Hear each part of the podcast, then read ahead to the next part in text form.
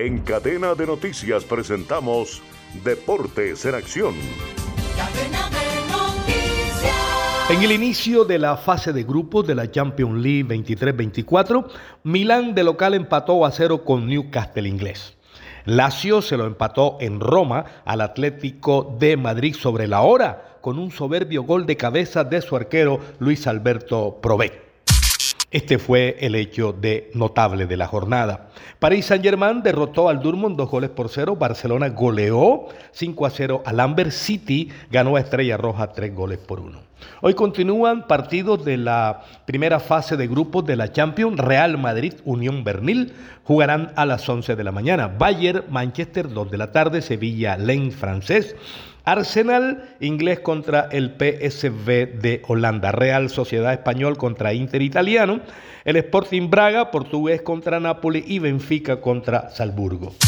Desde este sábado 23 de septiembre al 1 de octubre se correrá el clásico RCN, edición 62 en Colombia. Se inicia con un circuito en Cúcuta y finalista, finaliza con una cronoescalada en el Alto del Poblado en Medellín. 200 corredores de 21 equipos participarán en el evento. En el cierre de la fecha 12 en el estadio de Techo, anoche Equidad y Cali empataron a un gol. Pablito Lima, uruguayo, hizo el gol para el equipo de Equidad y John Vázquez empató para el cuadro Deportivo Cali. Hoy arranca la fecha 13 de la Liga Colombiana. Primer turno, 4 de la tarde. Boyacá Chico recibe al Junior en cancha pesada.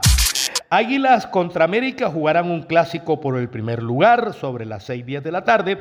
Cierran la jornada de hoy 8 y 20 Nacional contra Santa Fe. Información deportiva con Manuel Manis.